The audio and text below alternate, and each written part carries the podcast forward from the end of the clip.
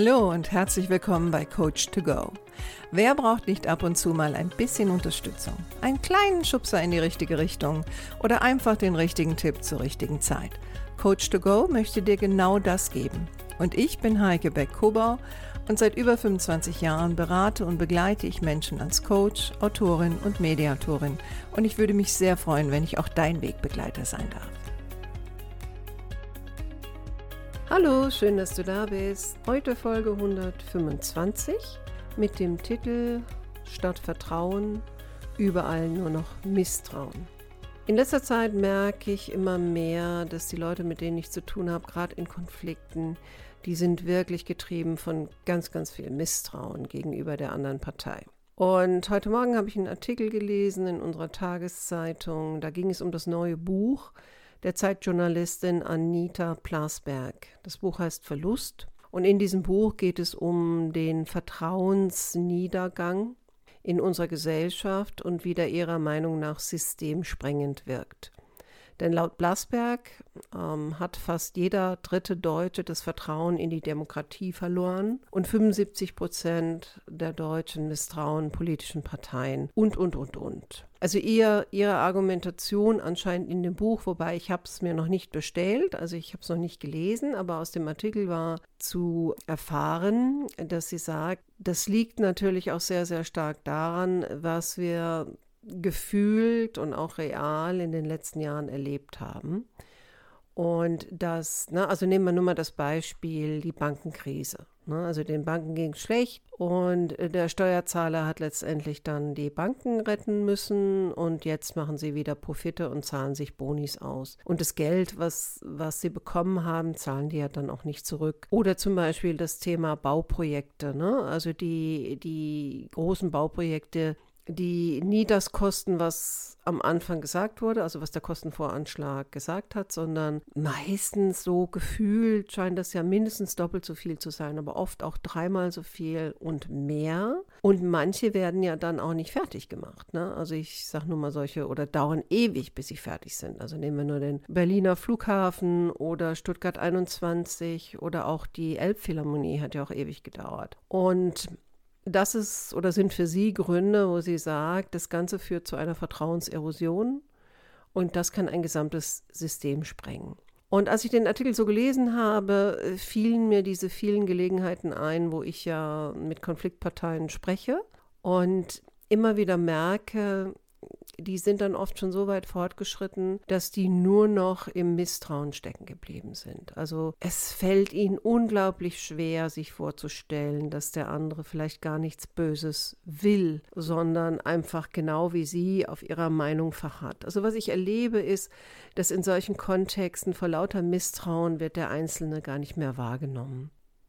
Wir beten runter, was uns auch teilig teilweise täglich gefüttert wird. Also in meinem Kontext in den Kliniken ist zum Beispiel so ein Paradebeispiel, ähm, dass wenn jemand ein Problem hat mit einem Verwaltungsmensch ähm, oder am besten noch dem äh, Verwaltungsleiter oder kaufmännischen Direktor, dann wird eigentlich immer die Klischeeschublade aufgemacht. Ja, das ist ja ein Mensch, der ist ja nur profitorientiert und ähm, den kümmern die Patienten nicht und der will uns nur Böses und für den sind wir nur Humankapital und so weiter und so fort. Also das was eigentlich da draußen immer wieder runtergebetet wird, das wird dann einfach eins zu eins wiederholt. Und es wird gar nicht mehr auf den einzelnen Menschen geschaut, mit dem ich zu tun habe. Und ich mache die Erfahrung, dass sehr, sehr oft diese Klischees schlicht und ergreifend nicht stimmen.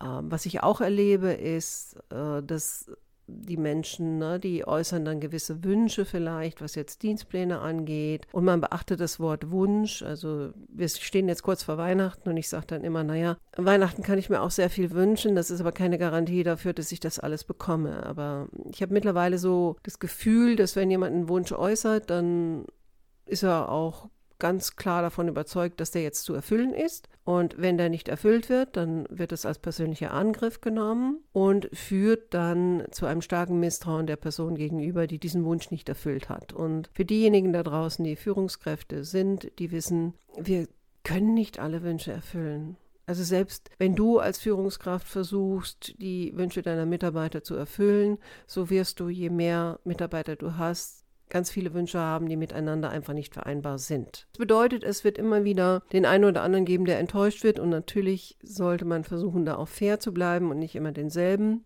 mit einer Nicht-Wunscherfüllung äh, beglücken. Aber ich habe so das Gefühl, das führt auch dazu, okay, Führungskräften darf man nicht vertrauen. Mir scheint auch, dass dieses Verhalten führt auch zu ganz, ganz viel Egoismus. Also Egoismus ist in den Teams an der Tagesordnung. Es geht so mehr nach dem Motto, jetzt komme ich. Und das ist in den Pflegeteams genauso wie in den Ärzteteams und auch den Verwaltungsteams. Also das, was da draußen teilweise als Bild der Pflege oder Ärzteschaft ähm, dargestellt wird, das ist in vielen Fällen nicht das, was ich erlebe. Ohne ihnen jetzt was Böses zu meinen oder ohne auch ihre Leistung abzuwerten. Aber da gibt es oft eine ganz, ganz große ähm, Diskrepanz. Und, und, und Feindbilder scheinen überall zu sein. Die Leute sind nur noch damit beschäftigt, äh, weil sie dem anderen misstrauen, nur noch zu versuchen, Recht zu haben. Also auch in Konfliktsituationen geht es gar nicht mehr darum, auch nur im Ansatz zu versuchen, den anderen zu verstehen, aber sehr stark darauf zu pochen, der andere muss mich verstehen und gleichzeitig nicht zu reflektieren, wo der andere steht oder unter welchen äh, Zwängen vielleicht auch der andere agiert. Also gerade im Berufsleben sind wir ja nicht unabhängig und da ist es auch egal, auf welcher Ebene wir uns bewegen. Ich nenne das immer so die Misstrauens Misstrauensbrille. Und diese Misstrauensbrille, ja, die rechtfertigt anscheinend das eigene zutiefst misstrauische Verhalten, was teilweise extrem destruktiv ist, was in keinster Weise auf einen Kompromiss oder eine Kooperation ausgerichtet ist und wo das natürlich jetzt momentan hinführt, also jetzt gerade im Gesundheitswesen kann man auch teilweise sehr, sehr schön sehen in den Teams. Also die Leute sind nur noch egoistisch unterwegs und machen das auf Kosten ihrer Kollegen.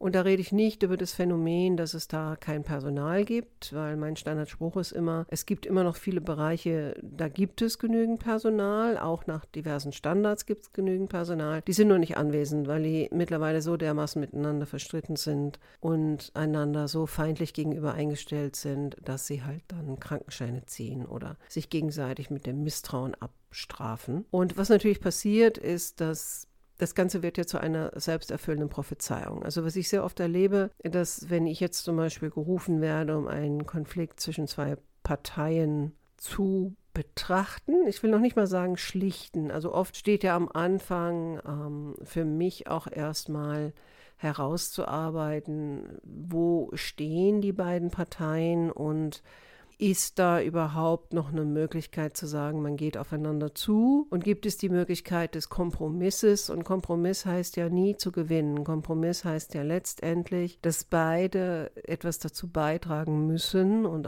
wenn sie aufeinander zugehen, was gefühlt auch oft dann so ist, dass beide das Gefühl haben, sie verlieren etwas. Ne? Also Kompromiss hat nie mit Gewinnen zu tun, sondern immer mit was bin ich bereit, auf was bin ich bereit zu verzichten für das größere Ganze. Und da merke ich sehr oft, ähm, das wird immer schwieriger. Stattdessen geht man gleich mit der Haltung rein, der andere will mich eh nur über den Tisch ziehen, also muss ich dem auch nicht vertrauen und ähm, ich muss nur dafür sorgen, dass ich meine Rechte durchbringe. Auf Teufel komm raus ohne Rücksicht auf Verluste und gar nicht so sehr zu realisieren, dass sie dadurch ja fast schon eine selbsterfüllende Prophezeiung machen. Also dass sie durch ihr Verhalten natürlich noch mehr von dem auslösen, was sie im Grunde genommen bemängeln. Ne? Also hatte jetzt gerade so eine Situation, wo beide Parteien sich gegenseitig vorwerfen, der andere ist stur, der andere ist nicht einsichtig, dem anderen muss man misstrauen. Also eigentlich war das ein Spiegel. Die haben sich gegenseitig einen Spiegel vorgehalten und haben sich selbst darin nicht erkannt. Und wenn ich gerufen werde, ist es leider oft auch sehr spät, also wo dieses ganze Misstrauen sich schon manifestiert hat, chronifiziert hat, ähm, wo die Leute kaum noch in der Lage sind, diese Brille abzuziehen, um wenigstens mal die Möglichkeit in Betracht zu ziehen, dass der andere auch seine Gründe dafür hat, dass er so ist, wie er ist, oder die Haltung hat, die er hat, dass ähm, ich auch einen Beitrag dazu leiste, dass die Situation zwischen uns beiden so ist, wie sie ist. Also die Leute sind unglaublich unflexibel im Denken. Sie können sich überhaupt nicht vorstellen, dass der andere eventuell einen guten Grund hat oder dass der andere ihnen eventuell gar nichts will, also gerade im Beruf, gar nichts will, sondern aus der Situation heraus. Und damit will ich natürlich nicht die in Schutz nehmen, die jetzt wirklich manipulativ und destruktiv und äh, ausnutzend unterwegs sind. Aber meine Erfahrung ist ganz oft, dass das gar nicht so viele sind, wie man denkt, ähm, sondern dass eigentlich die Leute versuchen, in ihrem Bereich einigermaßen über die Runden zu kommen. Und da ist es egal, auf welcher Ebene ich da unterwegs bin. Und dass jetzt in meinem Kontext es auch mittlerweile oft darum geht, Krankenhäuser zu retten. Also dass, dass die teilweise wirklich mit dem Rücken gegen die Wand stehen und da helfen auch nicht irgendwelche Pflaster, die ein Herr Lauterbach draufklebt und dann sagt zum Beispiel, ne, also für diejenigen da draußen, die sich da auskennen, wir schaffen die Fallpauschalen wieder ab und leidet offensichtlich einer sehr großen Amnesie, weil er ja federführend auch dafür gestimmt hat vor Jahren, dass man sie unbedingt einführen muss und jetzt muss man sie unbedingt wieder abschaffen und natürlich führt das auch dazu, dass die Leute da auch misstrauisch werden. Aber was kann man also jetzt tun, im täglichen Miteinander, wenn du oder Mann, aber in dem Fall vielleicht du, dem anderen sehr, sehr misstrauisch gegenüberstehst. Und du natürlich, wahrscheinlich, hoffe ich doch, das bist, weil du vielleicht ein oder zwei Erfahrungen gehabt hast, die vielleicht nicht so positiv waren. Also ich hoffe nicht, dass du einfach gebetsmühlenartig eine Gruppe klischeeartig in eine Schublade steckst und sagst, naja, Führungskräften kann man nicht trauen, weil das sind alles Drecksäcke auf Deutsch gesagt, sondern ja, es hat da etwas gegeben, das ist vielleicht etwas unglücklich gelaufen, ist bei dir negativ hängen geblieben und dann hast du die Generalisierung gemacht, dieser Person ist nicht zu trauen.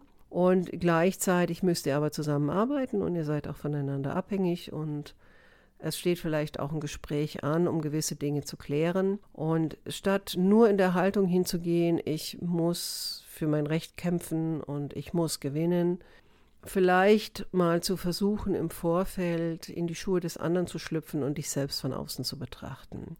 Wenn du der andere wärst und du würdest dich selbst betrachten und dir deine Argumentation anhören und dir deine Körpersprache angucken und deinen Tonfall anhören. Wie würde sich das für dich anfühlen? Also würdest du das Gefühl haben, du hast da mit jemandem zu tun, mit dem man sprechen kann? Oder würdest du das Gefühl haben, du hast mit einem Feind zu tun? Also das wäre zum Beispiel mal eins. Und das fällt vielen Leuten schwer, weil sie sind so im Tunnel drin, es gibt nur ihre Sicht, es gibt gar keine andere Sicht. Und die ist natürlich richtig, logischerweise. Ähm, eine weitere Möglichkeit ist eine Form von Umdeutung zu machen. Also man nennt das ja auch Reframe. Das ist am Anfang etwas schwierig, weil viele von uns haben gar nicht gelernt, so flexibel zu denken. Aber eine Umdeutung wäre zum Beispiel, ne, also der andere hat jetzt was gesagt oder hat etwas getan und ich habe dem eine ganz klare Bedeutung zugeordnet, mal drüber nachzudenken, was könnte es noch bedeuten. Das wäre eine Bedeutungsreframe, so nennt man das. Also was wäre möglicherweise noch eine Bedeutung? Vielleicht hatte der andere damals einen schlechten Tag. Vielleicht hat der andere Druck gekriegt von oben. Vielleicht hat der andere unsere letzte Erfahrung als negativ für sich abgespeichert und ähm, ist deswegen stur geblieben. Vielleicht hat der andere Probleme zu Hause. Keine Ahnung. Gerade so mit der Bedeutung. Unsere Wahrheit ist nicht immer die absolute Wahrheit. Es könnte vieles bedeuten und vielleicht auch mal das zu erfragen. Sag mir doch mal, ich nehme dich wahr an dem Punkt, du wirst da ganz starr und ich habe das Gefühl, du hörst gar nicht, was ich sage und beharrst auf deiner Meinung, kannst du mir bitte mal sagen, was, was steckt denn dahinter? Vielleicht kannst du auch mal drüber nachdenken, ob die Person früher vielleicht auch anders reagiert hat. Da kann sich auch was verändert haben. Vielleicht gab es da ein Erlebnis, was du gar nicht mehr in Erinnerung hast, was aber für denjenigen extrem negativ war. Also die Situation hatte ich jetzt zum Beispiel, weil ich frage dann auch immer die Parteien, was, also gerade wenn ich merke, dass das Vertrauen beschädigt ist, was war für Sie so ein Anfangspunkt? Also wann hat das für Sie begonnen?